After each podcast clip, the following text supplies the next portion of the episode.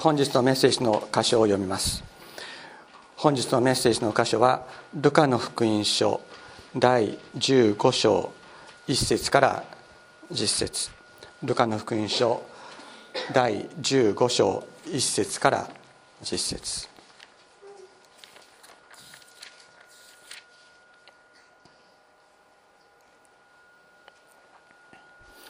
さて酒税人罪人たちたちが皆イエスの話を聞こうとして身元に近寄ってきた。するとパリサイ人立法学者たちはつぶやいてこう言った。この人は罪人たちを受け入れて食事まで一緒にする。そこでイエスは彼らにこのような例え話例えを話された。あなた方のうちに羊を100匹持っている人がいてそのうちの1匹をなくしたらその人は99匹を野原に残していなくなった一匹を見つけるまで探し歩かないでしょうか。見つけたら大喜びでその羊を担いで帰ってきて友達や近所の人たちを呼び集めいなくなった羊を見つけましたから一緒に喜んでくださいと言うでしょう。あなた方に言いますがそれと同じように一人の罪人が悔い改めるなら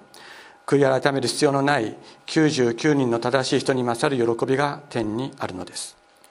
また女の人が銀貨を10枚持っていてその1枚をなくしたら明かりをつけ家を吐いて見つけるまで念入りに探さないでしょうか。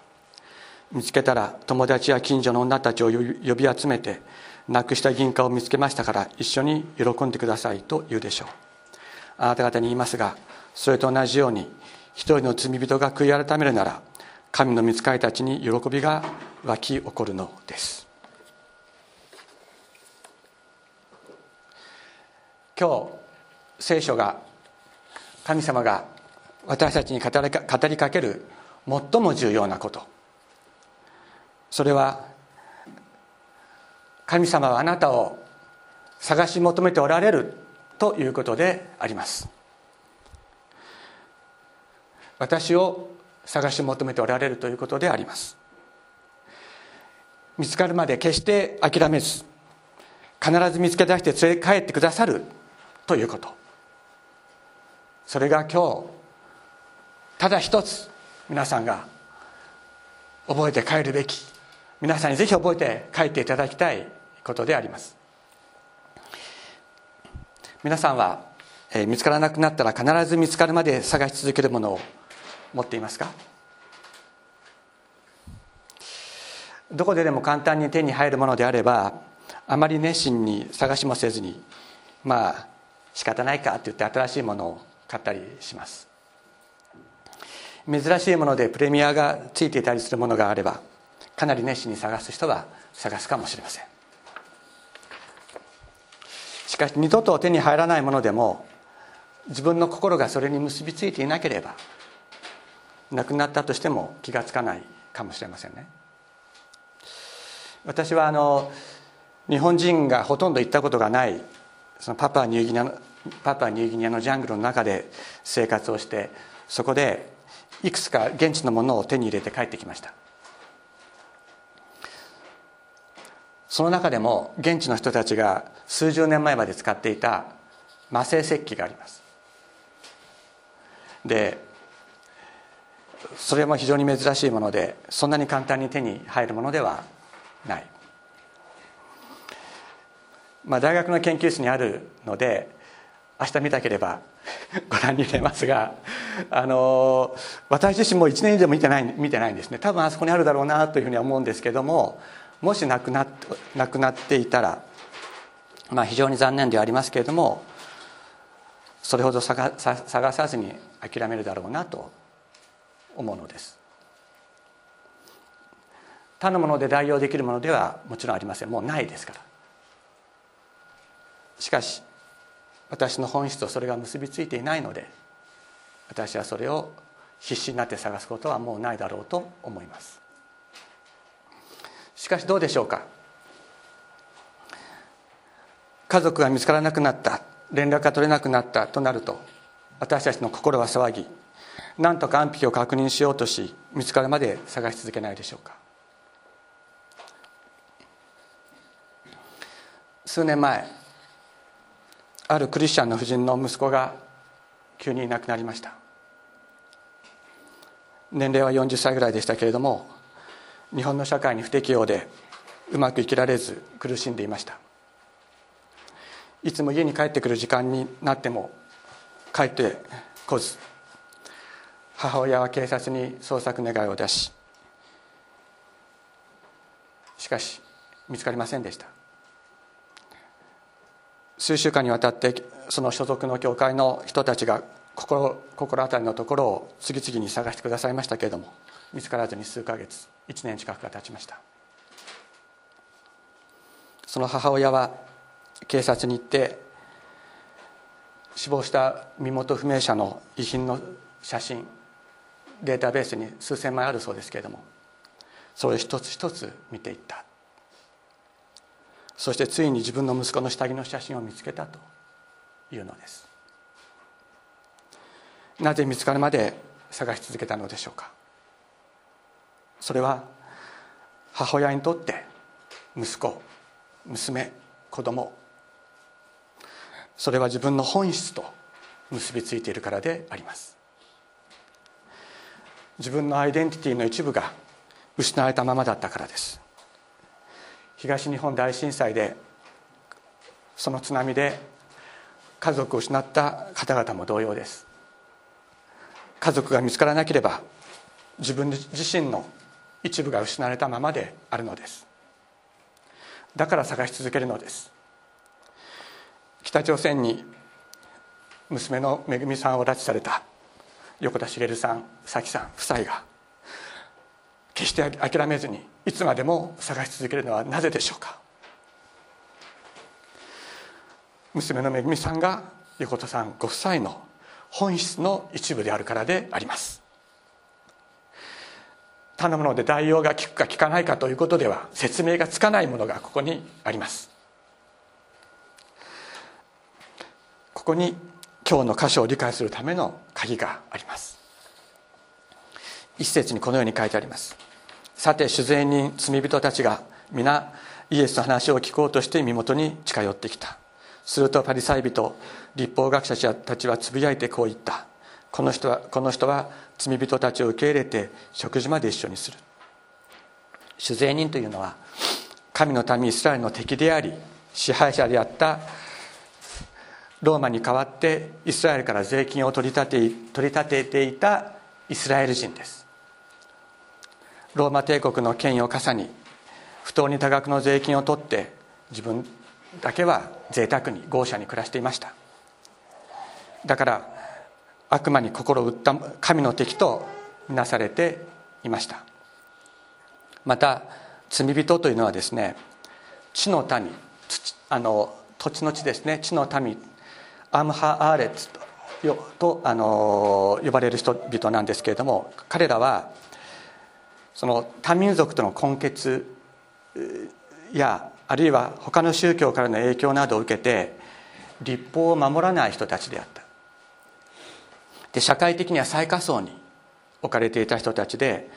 正統的なユダヤ人たちからは憎まれて家畜以下の存在と呼ばれていた人たちであったのです。ついでに言うとイエス様の誕生最初にお祝いした羊飼いたちはこのアムハーレツだったと言われています。当然パリサイ人や立法学者たちからは神の民イスラエルの中には含まれていない別の種類の人間神の祝福を受けることができない者たちとみなされていた。それがこの地の民。罪人たちであったのです。だからパリサイ人や立法学者たちはイエス様が彼らと交わりを持つということが理解できなかったんです。そもそも理解できなかった。食事を共にするということは単に会食をするということではないんです。最も親しい関係を表す行為であってその人たちの存在の全てを受け入れる。それが食事をするという行為でありました。いやしくも聖書の教師であるこのイエスがダビイエスがですねイスラエルの神イスラエルの神の敵であるそういう罪人たち地の民と深い交わりを持つなどということはありえない。そういうふうにつぶやいた批判したということであったわけです。するとイエス様言われました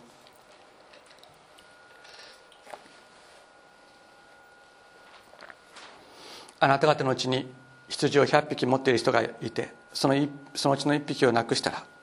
その人は99匹を野原に残していなくなった1匹を見つけるまで探し歩かないでしょうか。見つけたら大喜びでその羊を担いで帰ってきて友達や近所の人たちを呼び集めいなくなった羊を見つけましたから一緒に喜んでくださいと言うでしょう。あなた方に言いますがそれと同じように一人の罪人が悔い改めるなら悔い改める必要のない99人の正しい人に勝る喜びが天にあるのです。イスラエルは乾燥地帯ですね、まあ、ちょっとこう野原って訳してありますけど野原ではないですね。日本人が野原って言ったらこう緑の草原を思い浮かびますけど野原ではないです。荒れ地なんです。草がボソボソボソっと生えているところなんですね。草や水の少ないところで羊飼いは羊を飼い水や草のあるところに羊を導いていきます。檻のある檻の中で飼っているわけではないのです。羊飼いは目をあの羊にですねこう目を配りながらあ導導いていくわけですけれども羊はすぐあっちあっちに行ったりこっちに行ったりする。あのシェパードっていう犬がいますよね。あれはシェパードってのは羊飼いっていう意味なんですけれどもあのあれ牧羊犬ってのはななぜ必要かって言ったら羊はすぐにあっち行ったりこっち行ったりするからこうやってワンワン吠えて固めとかないともうチリチリになっちゃうから、まあ、ああいうシェパードという犬がいるわけです。羊はもう非常に目が悪くもう本当にドキンガンだそうです。それでかつね非常に愚かだと。それで愚かあの迷子になってしまうということなんです。でしかもですね羊ほどあの自分を守る術を持っていない動物はいません。まだヤギだったらね角でガーンとかってやることはできるんでしょうけど羊はそれもしないですね。狼などに襲われたらひとたまりもない。それが羊であります。羊は自分を愛してくれる良い羊飼いにはこうついていくんですけれども羊飼いが良くないとすぐすぐですねこうチリチリチリになってしまうらしいんです。私は小学校6年生の時にあのイスラエルに行きました。で草がね本当にボソボソとしか生えていないようなそういうとこところをそういう荒のバスでこう行ってたんですけれどもそうするとねその羊飼いの見習いをしてたことがあるっていう日本人の伝道者の人がそこで羊の話をしてくれました。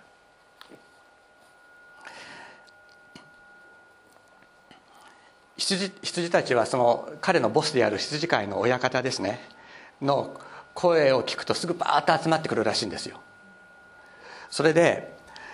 親方の行く方向に一緒に、ついてくる。である時その親方その人は親方から羊を任されて親方は別のところに行っちゃったらしいんです。そうするとその見習いのねその羊飼いの人は親方が羊たちに声をかけてるのと同じ言葉で羊を呼んだそうなんですけれども羊はどんどん散り散りになってもう本当に散っていっちゃったそうなんです。でもう本当に羊は全部いなくなると思った。このままだと本当に全部いなくなると思った。でどんなに声をかけても追いかければ追いかけるほど羊は逃げていく。追いかけていくと羊はパッと逃げていって後ろをちらっと見てまた追いかけていくとまた逃げていくっていうそういう感じになるらしいんですね。それで彼はもうどうすることもできなくなってですねその場でその場にひざまずいて大声で祈ったそうです。で無我夢中で祈ってる間に彼はもう最初はですね羊をなくしてしまったらどうしようっていう心配でお祈りを始めたんですけれども無我夢中で祈ってる間に散らされていった羊たちが死んでしまったらかわいそうだ。という思いが湧いてきてそして彼は羊のために祈るようになった。そしてその無我夢中で祈っているその祈りの声が言葉が羊を呼ぶ声にこう変わっていった。祈りが手に届いたんです。気が付いたらですね散っていた羊が全部自分の周りにいたっていうんです。そして羊たちが顔をねこうやって寄せてくる。彼はそれで羊の信頼を得てですね見習いの仕事を続けることができたと言っていました。イエス様は私の羊は私の声を聞き分けるとおっしゃいました。また言われました。私は良い羊飼いです。良い羊飼いは羊のために命を捨てると。イエス様が良い羊飼いだから羊たちはついていくのです。しかしその中にそのねその中にもですねその群れの中にもこうそれていってしまうやつがいるということもイエス様はおっしゃってる。どうしてそれていってしまうんでしょうか？それは羊飼いがこっちの方にもっといい草があるよこっちの方にもっとおいしい水があるよって言ってるのに羊はちょっとこっち側に見えるおいしそうな草にの方に行って行くとですね羊飼いの声が聞こえなくなっちゃうんですね。それを誘惑というんです。誘惑と言います。そしてそういう場合だけじゃないですね。あの皆さんも経験あると思いますけれどもあの仕事とか、まあ、勉強とかいろんなことを皆さんあの月曜から金曜土曜までしていらっしゃるわけですがその中ですごく困ったこととかすごく嫌なこととかあるいはもう腹が立つこととかそういうことがあったら礼拝に来て座っててもメッセージなんか全然聞こえませんよね。聞こえないと思います。あの実は私もそうです。で私もねあの大学であの仕事をしてますけれども今すごくこう重たい仕事を任されていてあのいつもそのことを考えてるんですね。で難しい人間関係も中にあるしそういう中で任された仕事を自分が成し遂げなければいけないということがあると。そうするとね聖書を読んでてもすぐそっちのに頭がいくわけですよ。で今回メッセージするのもすごく大変だった。そういう意味で。でこうあの一生懸命こう聖書のメッセージを作ろうとするわけ組み立てようとするわけですけれどもちょっと隙間の時間があるとそのことが頭の中にこう入って出てくる。そうするとなかなかメッセージを仕上げることができない。まあいつものようにですね土曜日の夜に食事の時に夫婦でお祈りをします、まあ、毎晩あのお祈り一緒にあの祈りますけれども。で一緒に食食の時にお祈りをして、まあ、あずさがメッセージのために祈ってくれるんですね。そうすると、まあ、本当に不思議です。食事をしている間にメッセージができるんです。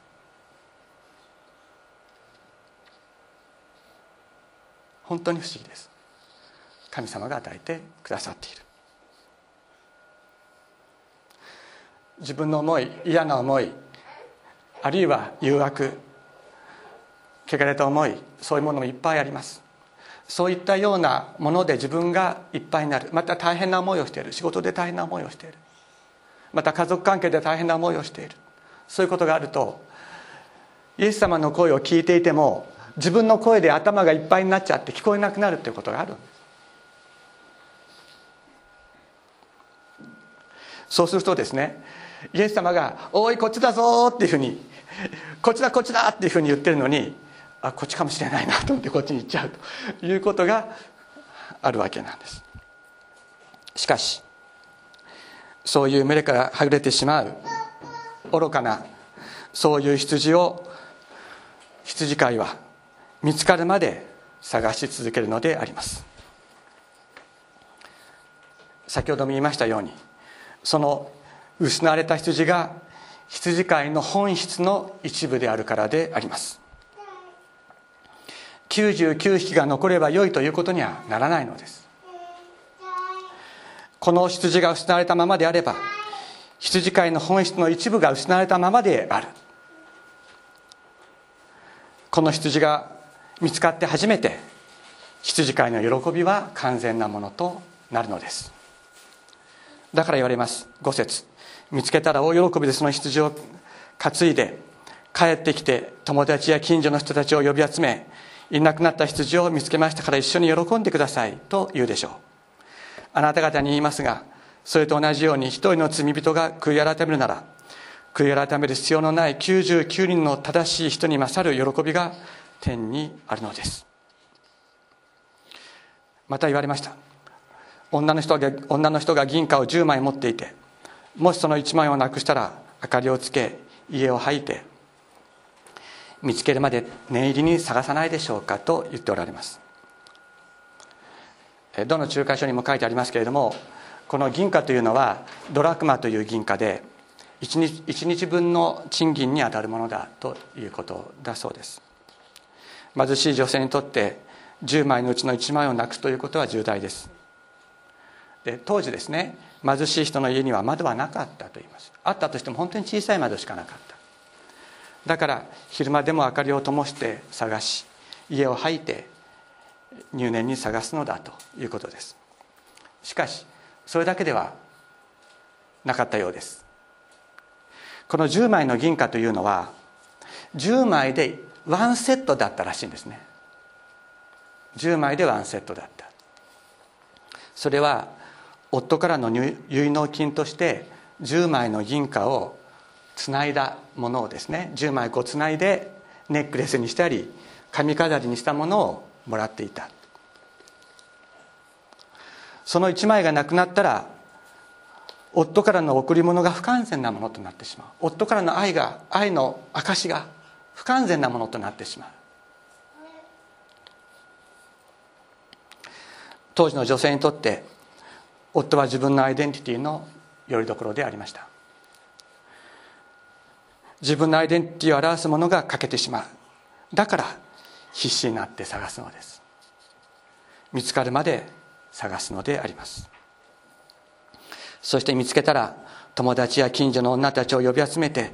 なくした銀貨を見つけましたから一緒に喜んでくださいと言うでしょう。あなた方に言いますがそれと同じように一人の罪人が悔い改めるなら神の見つかりたちに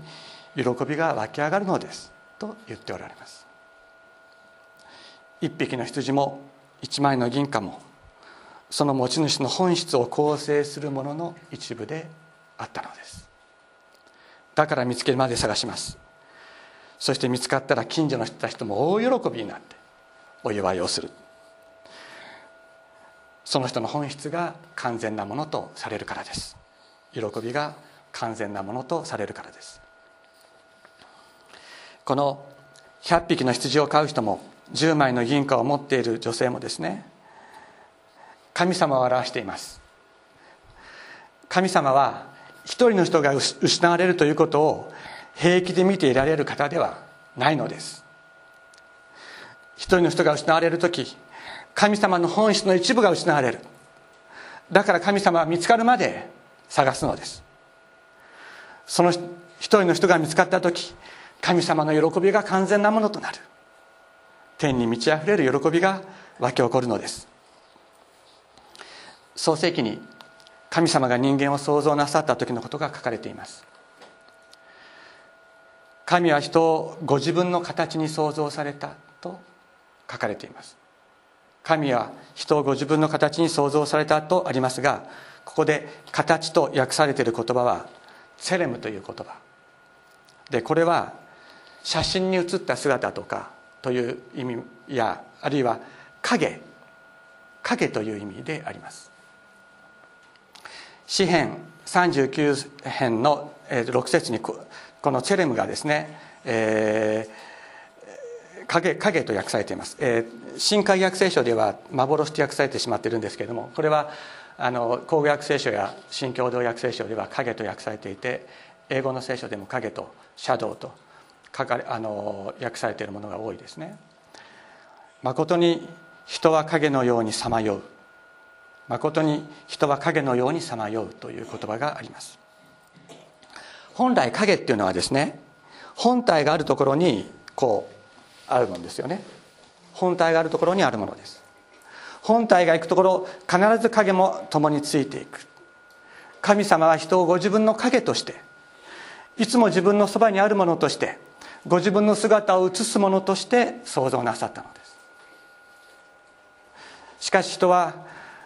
神様から禁じられた善悪の知識の好みを食べて罪を犯しました。そして神様と共にあることを拒否し神様の顔を逃れ神様から離れたものになってしまった。影がですね本体から離れて自分でふらふらとさまよい歩くようになってしまったのだというのです。支援の読んだ今読んだ支援の39編編の39編の6節には「誠に人は影のようにさまよいます」と言っているのがそのことを表しています。失われた人というのは神様から離れた影だというんです。神様は失われた影を自分のもとに取り戻そうとしておられる。小さい時に読んだあの海外の短編にですね影をなくした男っていうのがあります。莫大な財産と引き換えにですね自分の影を売ってしまうっていうそういうお話なんですけれども本当に影をなくした者の人生というものは本当に悲惨なものであった。そのことが書かれている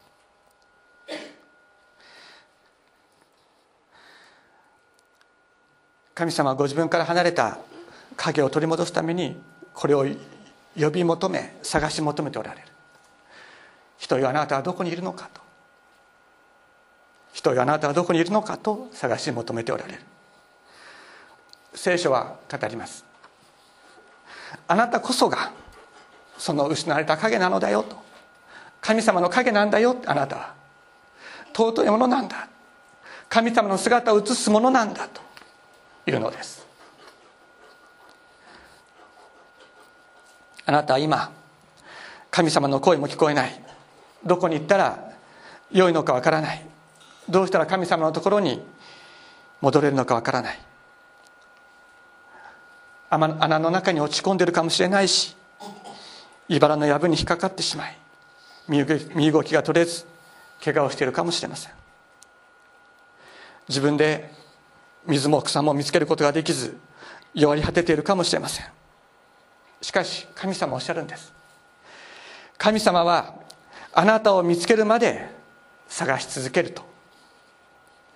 見つけたらあなたを肩に乗せて背負って大喜びで連れ帰ってくださる。みんなで大喜びてくださるとおっしゃっています。愛するものを失った人は完全ではありえないのです。そのことを最も深く味わわれたのは父なる神様であったのではないでしょうか。父なる神様は愛するその一人子イエス様を十字架の上で失ったからです。人の罪を全部背負ってイエス様は十字架にかけられ殺されました。それは父なる神様の御心ではありましたけれども御心が行われたからといって神様は喜んでおられたんではありません。愛するイエス様を失うことは神様ご自身が自分自身を失うことと同じであったのです。だから父なる神様は全人類の罪の呪いを受けて地獄の底に落とされたイエス様をその地獄の底まで探しに行かれたのです。聖書はイエスはよみがえらされたと言っています。イエスはよみがえったではなくてよみがえらされたと受け身で聖書はイエス様の復活のことを語る。それはイエス様が自分でよみがえったからではないのです。父なる神様がよみがえらせなさった。全人類に代わって地獄の底に行ったイエス様を探しに地獄の底に行きそこでイエス様をよみがえらせなさったのです。失ったものを見つけるまで探し求める方これが父なる神様のご性質なのであります。先ほど息子を失ったクリスチャンの母親の話をしました。その母親は息子を見つけるまで探し続けました。しかしその息子もクリスチャンだったのです。私たちが非常によく知っている人です。私たちが深く愛する人でした。この教会に来てくれたこともあった人です。彼と一緒に乗った時のことを私は決して一生忘れることはありません。純粋で傷つきやすくまた壊れやすい心を持った彼が生きていく場所はこの日本にはこの地上にはありませんでした。しかし地獄の底までイエス様を探しに行かれた父なる神様彼を探しに行かれなかったでしょうか。彼を見つけられなかったでしょうか。お見つけにならなかったでしょうか。そのお母さんは言っていました。イエス様が見つけてくださった。だから私も見つけることができたと。あなたを決して諦めず見つけるまで探し続けあなたを必ず見つける神様がいるのです。あなたを見つけた時神様の喜びが完全なものとなりその喜びがあなたの中で満ち溢れる。あなたと神様はもう一度一つとされるのであります。お祈りをしましょう。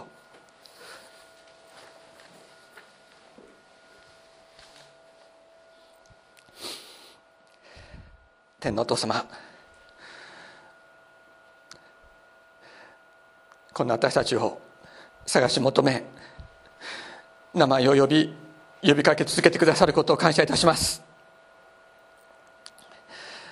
主イエス様私たちはこの地上の召喚において疲れ果てまたさまざまな声に惑わされ多くの痛みや悲しみの中にあって自分がいっぱいいっぱいになってあなたの声が聞こえなくなってしまう時があります。